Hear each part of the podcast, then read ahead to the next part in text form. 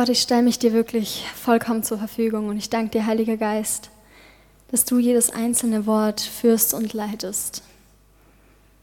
Ich danke dir, dass wir unsere Herzen öffnen dürfen, dass du heute Morgen zu uns sprechen möchtest. Ich danke dir, dass du für jeden Einzelnen heute Morgen was vorbereitet hast, dass wir in deine Gegenwart wirklich eintauchen dürfen. Amen. Mein Thema heißt heute RIP, Rest in Peace. Und ich möchte zu Beginn ganz kurz eine Geschichte erzählen, wo es wirklich um Ruhe geht. Und es ist eine persönliche Geschichte, wie viele von euch vielleicht wissen, einfach weil ihr auch viel mitgebetet habt in der Zeit, war ich letzten Herbst im Krankenhaus. Und es war eine OP geplant und eigentlich auch nur ein zehntägiger Krankenhausaufenthalt. Aber daraus wurden dann schnell fünf OPs und fünf Wochen Krankenhausaufenthalt. Und als ich dann die dritte Woche zum zweiten Mal im Krankenhaus war und meine stille Zeit hatte mit Gott, habe ich einfach gemerkt, wie Gott zu mir gesagt hat, Rebecca, I want you to rest in me. Rebecca, ich möchte, dass du in mir ruhst. Und mein ursprünglicher Gedanke darauf war, Gott, du willst mich doch wohl veräppeln. Ich mache seit drei Wochen nichts anderes. Ich bin zur Ruhe gezwungen. Ich habe Bettruhe. Und danach kam aber dann die Erleuchtung. Und das war dann eher so, ja stimmt, ich bin eigentlich seit drei Wochen dazu gezwungen, dass ich ruhen soll. Und ich tue es trotzdem nicht. Ich ruhe nicht wirklich. Ich erdulde. Wenn ich ganz ehrlich bin, war ich so getrieben, dass ich sogar zu mir gesagt habe, okay, weißt du was, vor 15 Uhr keinen Film. Für alle, die mich kennen, ich bin jemand, der gerne irgendwie produktiv unterwegs ist und gerne was macht und irgendwie ja, ich hatte auch so viele Bücher, die ich irgendwie lesen hätte können. Ich habe auch zwei Bücher eingepackt, hatte meinen Laptop dabei, ich war so ready ausgestattet. Diese Zeit wird super produktiv. Der Teufel kann mir nichts rauben. Ja, aber das bedeutet auch manchmal, dass man nach einer OP einfach nicht in der Lage ist, ein Buch zu halten oder ein Buch zu lesen, sondern dass man sich im Schmerz auch manchmal von Filmen einfach ablenken lassen darf. Dass es auch dran ist, zu der Zeit was anderes zu tun. Und ich erzähle euch das, weil im ersten Moment Ruhen und Erdulden gleich aussehen kann. Aber das hat alles mit der inneren Haltung zu tun. Ich kann nur ruhen, wenn ich Frieden habe. Und ich erdulde aber, was ich in dem Moment nicht ändern kann. Du kannst an einem Sonntag mit deiner Family unterwegs sein, du kannst einen schönen Spaziergang machen und du kannst es vollkommen genießen, richtig zur Ruhe kommen. Oder du kannst gedanklich schon im Kopf irgendwie bei der Arbeit sein und dir denken, Mensch, eigentlich könnte ich diese Zeit jetzt so produktiv nutzen, nichts gegen meine Family, aber eigentlich könnte ich jetzt so schon studieren und vorbereiten und ja, keine Ahnung, was vorkochen, Meal Prep. Und letztes Jahr wurde viel zum Thema Zeit gesprochen. Zum Jahreswechsel habe ich das Gefühl, es ist immer noch mal so ein Boost, so, oh, wie verbringst du deine Zeit? Zeit ist unser höchstes Gut. Und ja, das ist sie. Wir sollen die Zeit wirklich schätzen, denn Zeit vergeht wirklich im Flug manchmal. Aber wir sollen sie uns auch gut einteilen. Und ich glaube, im Krankenhaus nicht zu ruhen, bedeutet eigentlich, dass ich meine Zeit nicht wirklich effektiv genutzt habe. Es war eigentlich verschenkte Zeit. Denn verschenkte Zeit ist im Prinzip alles, was nicht gerade dran ist. Vielleicht kennt ihr auch diese Situationen, du fragst dich so, oh, stimmt, ich habe so wenig Zeit, ich möchte meine Zeit eigentlich mit Freunden verbringen. Dann fragt man so, oh, wann hast du das nächste Mal Zeit? Und alle so, ja, im März dann wieder. Für alle, die Klausurenphase haben, die wissen, wovon ich spreche. Für alle, die viel arbeiten, kennen es wahrscheinlich auch. Es ist so schwer, irgendwie manchmal einen Termin zu vereinbaren, wo jeder Zeit hat. Und dann gibt es aber andere Situationen, wenn man neue Menschen kennenlernt und man fragt sie, oh, was machst du so? Und automatisch habe ich das Gefühl, ich kriege so die To-Do-Liste von denen runtergerattert. So, ja, ich, ich, ich gehe in die Uni und dann gehe ich in drei Kirchen am Sonntag und dann lese ich viermal am Tag die Bibel, habe nur noch stille Zeit 24-7. Und eigentlich habe ich auch noch drei Hobbys, die ich mache. Ja, und deswegen ist es alles einfach sehr stressig. Ich bin sehr busy. Und ich muss mich da selbst mit hinzunehmen, weil mir das aufgefallen ist, dass ich das selber auch mache. Und mir scheint es so, als ob wir alle irgendwie so beschäftigt, so busy, so am Hasseln sind, dass wir fast süchtig danach sind. Es ist, als ob es eine gesellschaftliche Norm geworden ist und jeder sich irgendwie aus Gruppenzwang da anpassen muss. Weil wenn du nicht busy bist, dann nutzt du deine Zeit nicht effektiv. Und was machst du dann eigentlich mit deinem Leben? Und es klingt auch immer so toll. Wenn man so beschäftigt ist, dann ist es ja, als ob man so eine Rarität ist. Weißt du, Leute müssen sich erst irgendwie Zeit bei dir ergattern. Wenn es ein Gut ist, dann müssen sie es dir irgendwie kaufen bei dir. Aber wenn du mit den falschen Dingen zur falschen Zeit beschäftigt bist, gibt das Gott keine Ehre und du verschwendest deine Zeit und deine Energie. Egal, ob es was Produktives ist wie Arbeit oder was Unproduktives ist wie Netflix. Wenn wir unsere Zeit nicht Gott schenken, verschenken wir unsere Zeit. Wenn wir nicht das tun, was Gott uns sagt, wenn wir nicht erkennen, was zur richtigen Zeit dran ist, dann ist alles, was wir stattdessen tun, nicht das, was wir tun sollten. Und du darfst auch hasseln. Du darfst und solltest aber dabei aber beachten, ob es eben dran ist.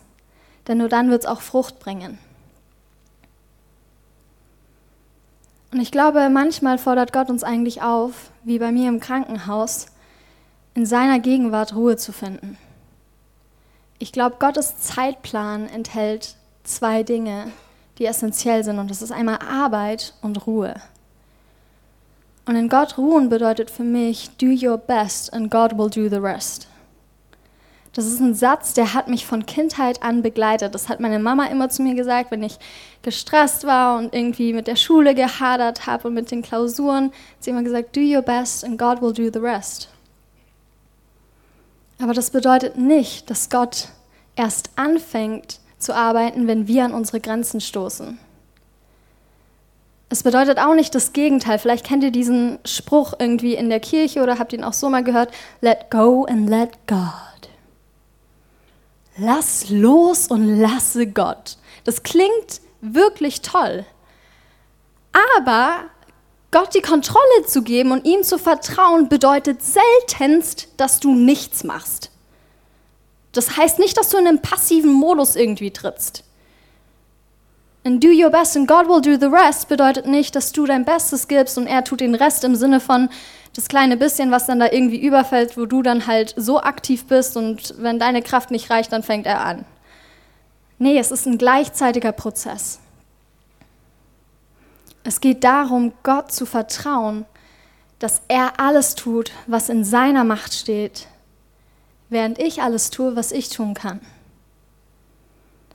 Wenn ich gesagt hätte, Gott, ich vertraue dir und ich ruhe in dir, aber nicht die Meinung von Ärzten hinterfragt hätte, obwohl der Heilige Geist mich darauf aufmerksam macht, dann wäre das nicht weise. Dann tue ich nicht, was ich tun kann und auch tun sollte. Aber wenn ich paranoid jeden Arzt irgendwie dreimal gefragt hätte aus Angst, wow, okay, was passiert jetzt, was passiert jetzt, sind Sie sich da sicher?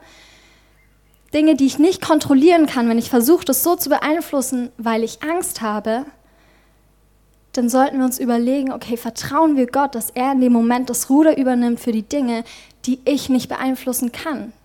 Das fällt in den Bereich, wo seine Macht steht. Und ich liebe die Geschichte Josuas. Ihr habt letzten Sonntag schon davon gehört, ähm, man kann das im Podcast auch nachhören. Aber Josuas Auftrag war es, die Israeliten in das gelobte Land zu führen nach Mose. Und Josua vertraute Gott von ganzem Herzen. Als der Herr zu Josua spricht, gehorcht er. Und er führt das Volk Israel um die Stadtmauern Jerichos. Und in Josua 6, Vers 20 steht, dass sie marschierten, sie bliesen die Hörner und nach der siebten Runde erhoben sie ein Kriegsgeschrei und die Mauern stürzten in sich zusammen, sodass das Volk die Stadt erobern konnte. Gott zeigte Josua an dem Volk, dass unsere harte Arbeit gut ist. Aber wenn wir glauben, dass es unsere harte Arbeit ist, die für die guten Ergebnisse verantwortlich ist, dann sind wir wie die Israeliten, die glauben, dass ihr Geschrei die Mauern zum Einstürzen gebracht hat. Josua und die Israeliten, sie gaben ihr Bestes. Sie machten das, was Gott von der Zeit von ihnen wollte. Sie hatten Ohren, um auch zu hören, was in dem Moment dran war. Und Gott hat aber das, was nur in seiner Macht stand. Er brachte die Mauern zum Einstürzen.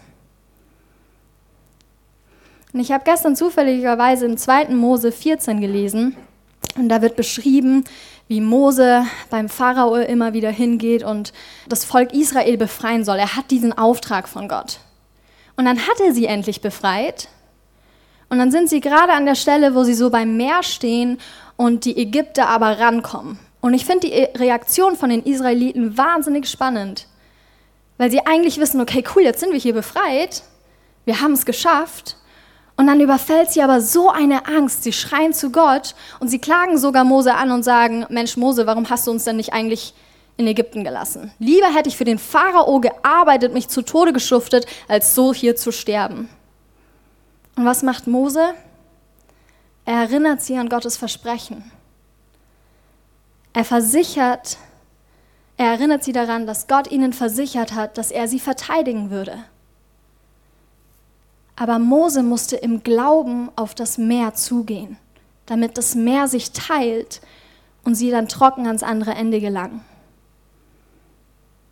Hier ist wieder derselbe Prozess wie mit Josua, nur dass das Volk mit Mose damals so gehadert hat auch. Und das sehen wir auch mit Josua, aber das Prinzip ist, sie, sie nahmen einen Glaubensschritt, sie taten ihr Bestes, während Gott eben das tut, was in seiner Macht steht. Und ich glaube, das zeigt uns, Gott liebt es, wenn wir hart arbeiten. Aber wir dürfen bei der Arbeit wie Josua darauf vertrauen, dass Gott auch die Ergebnisse erzielt. Im 5. Mose 8, 17 bis 18 steht, wenn dieses Gute nun kommt, sagt nicht, das haben wir aus eigener Kraft geschafft, das ist unsere Leistung. Denkt vielmehr an den Herrn, euren Gott, von dem ihr die Kraft bekommen habt, all diesen Reichtum zu erwerben denn er hält sich an den Bund, den er mit euren Vorfahren geschlossen hat und der heute noch für euch gilt. Ich liebe diese letzte Stelle so, der heute noch für euch gilt, weil ich finde, manchmal ist es eine Herausforderung, wenn man das Alte Testament liest, so, okay, was gilt denn heute noch? Und da ist die Antwort drin, ja, es gilt heute noch für euch. Wenn wir Dinge aus eigener Kraft tun, dann verschiebt sich oft der Fokus. Du kannst zum Beispiel Kinder erziehen. Du kannst versuchen, deine Werte in sie zu integrieren und irgendwie ihnen eine Zukunft zu schaffen. Das, was du dich für sie vorstellen kannst, was ihre Berufung ist. Aber wenn du Gott nicht reinlässt, dann verpasst du vielleicht, was Gott mit deinen Kindern vorhat. Was er für eine Berufung für sie hat und für ihr Leben. Alles soll Gott Ehre geben. Und wir können Gott nur Ehre geben, wenn wir ihm dabei Raum lassen. Jetzt aber zum Teil der Ruhe, weil Gott eben nicht nur harte Arbeit feiert, sondern selbst auch ruhte. Wir lesen im Hebräer 4, Vers 10, denn wer in seine Ruhe eingegangen ist, der ruht auch selbst von seinen Werken, gleich wie Gott von den Seinen. Ich finde es so spannend. Gott hat sechs Tage lang geschuftet. Er hat die Erde erschaffen, aber am siebten Tag entschied er sich zu ruhen. Und ich glaube, das tat Gott nicht, weil er es irgendwie gebraucht hat oder weil er erschöpft war, sondern er tat es als Vorbild für uns. Ihm war das Prinzip vom Sabbat so wichtig, dass er es in die zehn Gebote integriert hat. Und es ist auch kein Gebrauch von damals, es gilt heute noch. Ruhe ist so lebensnotwendig. Es ist was Essentielles. Es ist wichtig, dass wir auftanken dass wir Gott einen Tag widmen, wo er wirklich Raum hat, reinzukommen, uns neue Dinge aufzuzeigen. Und das klingt manchmal so paradox irgendwie, weil man ja immer meinen würde, ja, man muss mehr machen, um mehr zu erreichen. Aber ich glaube, Gott sagt hier wirklich, nein, ich will für dich die Ergebnisse erzielen, lass mir Raum. Tauch in meine Gegenwart ein. Wenn Gott ruhte, dann dürfen wir erst recht ruhen. Und Gott hat mir eine Sache zum Thema Ruhe offenbart und wenn es das Einzige ist, was du mitnimmst, dann bitte das hier. Er möchte, dass du in Frieden ruhst, bevor du stirbst. RIP, in Frieden ruhen, rest in peace. Diese Woche ist jemand gestorben, der ziemlich berühmt war, Kobe Bryant. Und egal, wo man war, auf den sozialen Netzwerken, im Internet, in den Zeitungen, überall stand RIP, Rest in Peace. Es ist dieser Wunsch der Angehörigen, dass die Seele der Verstorbenen im Himmel Ruhe findet. Und das ist oft auch ein Indikator für, für, Tod. Wenn ich irgendwo Rest in Peace lese, RIP, dann weiß ich sofort, okay, irgendjemand ist gestorben. Aber wenn ich über die Bedeutung vom Wort nachdenke, in Frieden ruhen, dann bin ich davon überzeugt, dass Gott das möchte, während wir leben und nicht erst, wenn wir sterben. Was wir mit unserer Lebenszeit machen, wie wir sie verbringen, zählt. Und Ruhe sollte ein entscheidender Teil davon sein. Und weil Ruhe eben leichter fällt, wenn wir inneren Frieden haben, möchte ich drei wichtige Punkte zum Frieden anschauen. Das erste ist die Jagd nach Frieden. Im Psalm 34, 15 steht, suche Frieden und jage ihm nach. Es war auch die Jahreslosung von 2019, aber ich bin hier zu sagen, auch wenn es von 2019 ist, es geht in 2020 noch weiter, das hört nicht dort auf. Ich glaube, wir können uns so viel vornehmen. Und der Anfang des Jahres ist oft eben so ein Schnitt, wo man sich Vorsätze macht. Und es wurde schon viel darüber gepredigt.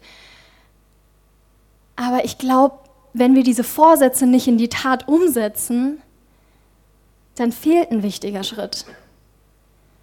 Du kannst jetzt heimgehen und dir sagen, boah, ich nehme mir Ruhe vor, aber ich glaube, das müssen wir auch praktisch machen. Und ich weiß nicht, was auf deiner To-Do-Liste steht. Ich weiß nicht, was du in deinem Terminkalender für die Woche hast. Auf meiner steht einmal die Woche Date mit Gott. An alle Holy Christians, macht euch keine Sorgen, ich habe auch jeden Tag meine stille Zeit, keine Sorge. Aber dieses Date mit Gott ist wirklich eine Zeit, wo man eigentlich sagen könnte, in anderen Worten, die Jagd nach Frieden ist eröffnet. Das ist ein Moment, wo ich wirklich sage an einem Abend, Gott, ich gebe dir meine Zeit, ich möchte in deine Gegenwart eintauchen. Zeig mir, was du für mich hast, was du mir sagen möchtest. Und das klingt verrückt. Aber wenn du dir einen Termin für Ruhe eintragen musst, dann mach das. Dann geh heim, schlag deinen Terminkalender auf oder deine App und trag's dir ein. Denn wenn Ruhe Teil von Gottes Zeitplan ist, dann sollte es auch Teil von deinem Terminkalender sein. Wenn hier steht, wir sollen Frieden jagen, dann bedeutet das für mich, okay, Frieden ist etwas, was wir schwer ergattern. Frieden ist nicht etwas, was irgendwie in unser Schoß fällt und wir denken uns so, oh, okay, cool.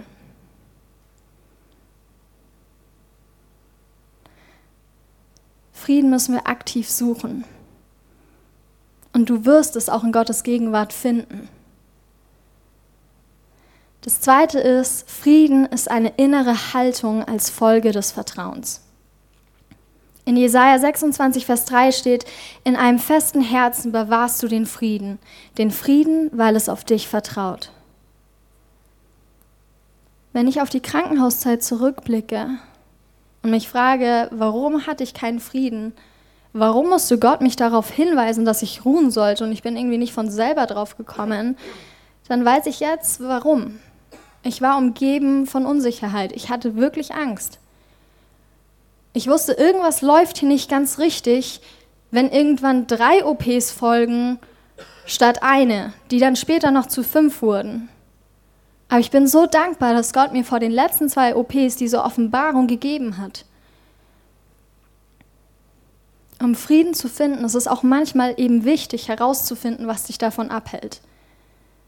Überleg mal, wo hattest du keinen Frieden, obwohl du es so sehr gebraucht hast? Welche Phasen in deinem Leben gab es? Und ich bin mir sicher, wenn du Gott fragst, dass es dir offenbaren möchte und zeigen möchte. Es ist so wichtig, manchmal irgendwie self-aware zu sein, diese Selbstwahrnehmung zu haben, weil ich glaube, das macht das Leben leichter. Wenn wir selber reflektieren und uns selber eingestehen können, woran es liegt, dann ist es, glaube ich, auch manchmal leichter, zu Gott zu kommen und ihm davon zu erzählen.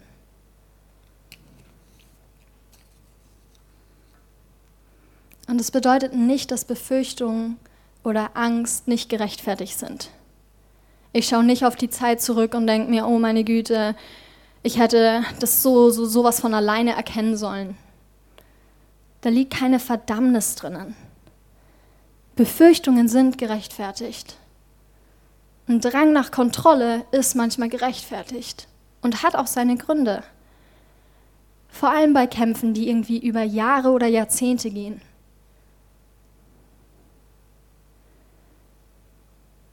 Und das Krasse an dem Tag war, meine Mama konnte nicht ins Krankenhaus kommen. Mein Papa war noch nicht da, glaube ich. Aber als ich diese stille Zeit hatte mit dem Eindruck, dachte ich so, okay, ja, gut, schauen wir mal. Kennt ihr das? Ihr habt einen Eindruck und die Bombe ist irgendwie noch nicht so eingeschlagen. Das war so einer dieser Momente. Die Erleuchtung war da, aber es war noch nicht so krass manifestiert. Und dann habe ich mit meiner Mama telefoniert und sie hatte diesen Eindruck und ich hatte ihr noch gar nicht davon erzählt. Und sie meinte so, Rebecca, ich glaube, Gott will, dass du ruhst. Und da war es dann so, okay, krass. Meine Mama und ich haben immer im Krankenhaus zusammen gesungen. Das war so eine Sache, die mir wirklich Frieden gebracht hat. Das war ein praktischer Step, den wir irgendwie immer zusammen gemacht haben. Wir haben Worship-Lieder gesungen. Und an dem Tag habe ich ein Lied von der Band Zion gehört. Und der heißt Frieden. Und der Refrain geht so, da gibt es eine Stelle, die finde ich so schön und die möchte ich euch einfach kurz vorsingen. Die heißt, ich finde keine Ruhe, sie findet mich. Frieden ist, wenn du hier bist. Und das hat mich so getroffen an dem Tag. Das war so, Gott, wow, du gibst mir nicht noch eine Offenbarung, du gibst mir einfach zwei Bestätigungen darauf. Das hat mir in dem Moment gezeigt, wie wichtig ihm das war. Und diese eine Zeile, die konnte ich dann einfach für die nächsten Narkosen mitnehmen und jedes Mal singen, bevor ich eingeschlafen bin. Und es war eine Erinnerung für mich an diesen Eindruck. Es gibt so viele Umstände, die uns vom Frieden rauben wollen und fernhalten wollen. Und es gibt auch viele Gründe, nicht zu ruhen. Aber die Frage ist, können deine Umstände Gott seiner Kraft berauben? Ich glaube, manchmal zweifeln wir vielleicht. Manchmal denken wir, okay, das ist jetzt der Hammer, der hier einschlägt. Gott, wo bist du hier? Aber ich glaube, wenn wir nüchtern drüber nachdenken, kommt diese Frage wirklich zu dem Punkt runter, glauben wir, dass Gott gut ist? Glauben wir, dass wenn er in seinem Wort sagt, dass er alles zum Besten verwendet, dass es wirklich so ist? Weil ich glaube, dann können wir diese Frage so beantworten. Nein, nichts kann Gott seiner Kraft berauben. Es gibt keine Macht, die Gottes Macht gleichkommt. Aber lassen wir es zu, dass Umstände uns von dem Frieden Gottes berauben? Ich glaube manchmal schon. Und ich glaube, Gott wünscht sich, dass wir den Fokus bei ihm finden. Tausch das, was dich von Frieden abhält, bei Gott ein. Bete, such dir irgendwie Leute, die in schwierigen Situationen für dich beten können so wie ihr als Gemeinde für mich gebetet habt, so wie viele Freunde für mich gebetet haben, so wie meine Mama einen Eindruck für mich hatte, der mir geholfen hat, weil es meinen Eindruck bestärkt hat. Hör Worship-Lieder, füll dich wirklich mit seiner Gegenwart und tauch ein. Sabbat bedeutet, Gott wirklich einfach alle Zeit zu geben und sich ihm zur Verfügung zu stellen. Der dritte und letzte Punkt ist, Friede übersteigt alles. In Philippa 4, Vers 7 steht, und der Friede Gottes, der allen Verstand übersteigt, wird eure Herzen und eure Gedanken bewahren in Christus Jesus. Als Jesus in die Welt kam, kam er mit dem Titel Friedefürst. Das war einer seiner Titel. Und ich glaube, das ist kein Zufall. Gott wusste, wie sehr wir Frieden benötigen. Und er wusste auch, dass wenn er Jesus in diese Welt bringt, dass er den Frieden mit sich bringt. Der Friede Gottes übersteigt alles, jeden Umstand, jede Sorgen, alle Fakten. Wenn die Ärzte mit einer gruseligen Nachricht kommen, dann leg deine Angst bei Gott ab und sei weise über die Entscheidung. Dann frag nach. Aber frag auch Gott, was er in der Situation sieht. Und gib ihm die Macht, die er nur hat in dem Moment. Der Friede Gottes bewahrt Gedanken und Herzen. Das bedeutet, er bewahrt deine Seele, er bewahrt deinen Geist. Und nur Jesus Christus, der Friedefürst, kann die Sorgen deines Lebens mit Frieden ersetzen. Wie das Lied schon sagt, Frieden ist, wenn du hier bist.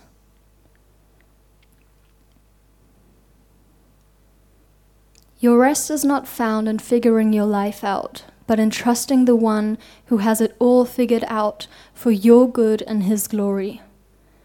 Das ist ein Quote und auf Deutsch heißt es, deine Ruhe liegt nicht darin, dein Leben zu erklären, sondern darin, demjenigen zu vertrauen, der alles zu deinem Besten und seiner Ehre schon geklärt hat. Gott wird alles bewirken zum Besten. Dass es dir gut geht und für seine Ehre, davon bin ich überzeugt. Und ich möchte einfach, dass wir jetzt kurz fünf Minuten nehmen, dass wir wirklich in Gottes Gegenwart eintauchen und ihn fragen, gibt es einen Bereich, wo ich noch keinen Frieden habe? Oder gibt es einen Bereich, wo ich mehr Frieden benötige? Du brauchst keinen Schicksalsschlag oder einen Krankenhausaufenthalt, um das herauszufinden. Lass uns einfach kurz zur Ruhe kommen. Herr, ich danke dir, dass du offenbarst, wo wir Frieden brauchen. Ich danke dir, dass die Bereiche, wo wir wissen, wo Frieden fehlt, wo Angst gerade dominiert, dass wir das bei dir eintauschen dürfen. Ich danke dir und ich vertraue darauf, dass wenn ich mein Bestes gebe, dass du den Rest tust. Dass dieser gleichzeitige Prozess stattfindet in meinem Leben. Herr, ich danke dir für die Erkenntnisse, die wir gerade hatten. Ich danke dir für deine Offenbarungen, für deine Worte. Ich danke dir, dass es tief in unsere Herzen sickert, dass wir es mitnehmen, dass es sich festigt und dass wir wirklich einfach Ruhe finden bei dir. Ich danke dir, dass das dass kein Wort, was jetzt gerade irgendwie in das Leben von Menschen gesprochen wird oder wurde, dass das irgendwie geraubt wird. Und ich danke dir, dass du uns alle segnest und uns eine gesegnete Woche schenkst, dass wir nicht vergessen, was wir heute mitgenommen haben. In Jesu Namen. Amen.